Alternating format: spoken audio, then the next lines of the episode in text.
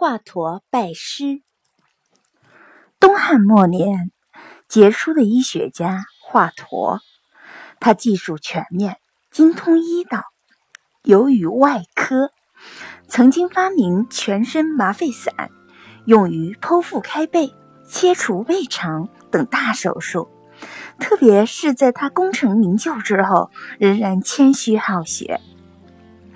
华佗拜师学艺的故事被后人传为佳话。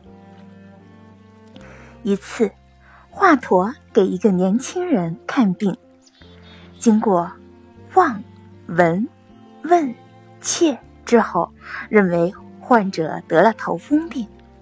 可是他一时又拿不出治疗此病的药方，急得束手无策，病人也很失望。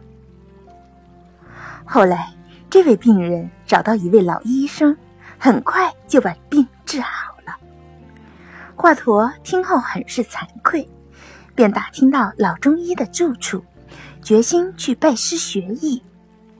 但华佗当时名噪四方，唯恐老中医不肯收他为徒，于是改名换姓，来到老中医门下，恳求学医。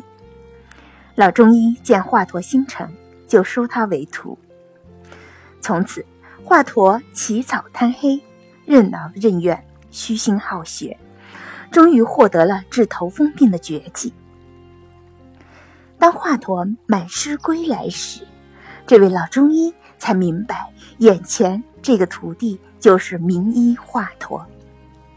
他一把拉住华佗的手，说：“华佗啊，你已是名扬四海，为何还要到我这里受苦？”华佗把来意告诉了老中医，并说：“山外有山，学无止境。人各有所长，我不懂的地方就应该向您学习。”